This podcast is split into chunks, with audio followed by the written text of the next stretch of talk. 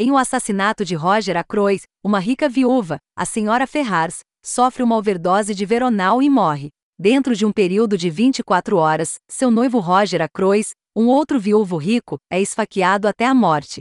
Roger Ackroyd recentemente soubera que os rumores eram verdadeiros, que a senhora Ferrars havia de fato assassinado seu violento primeiro marido. Ele também suspeitava que alguém a estava chantageando. Mas antes que ele pudesse agir sobre isso, ele também foi assassinado. Com uma casa de empregados, amigos e familiares que tinham motivos e meios para fazê-lo, torna-se avassalador para os policiais locais. Quando a sobrinha de Roger, Flora, contrata o detetive agora aposentado, Hércule Poirot, para descobrir o assassino. Claro que ele resolve.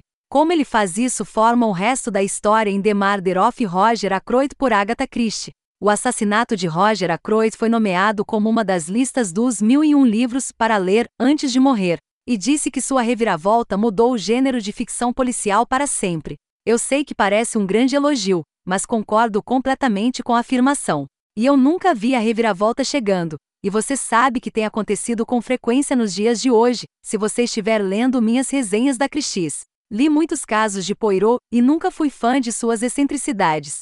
Mas o assassinato de Roger Acrois mudou minha mente. Ele é hilário. Acima de tudo, eu amo a maneira como o autor deu pistas sutis ao longo do livro, e até que o detetive explique isso durante sua revelação dramática.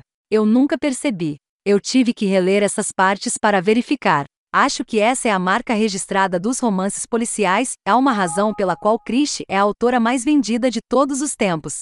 A reviravolta me fez perder a cabeça. Este é um daqueles livros raros de Agatha Christie que me fez rir alto em alguns lugares.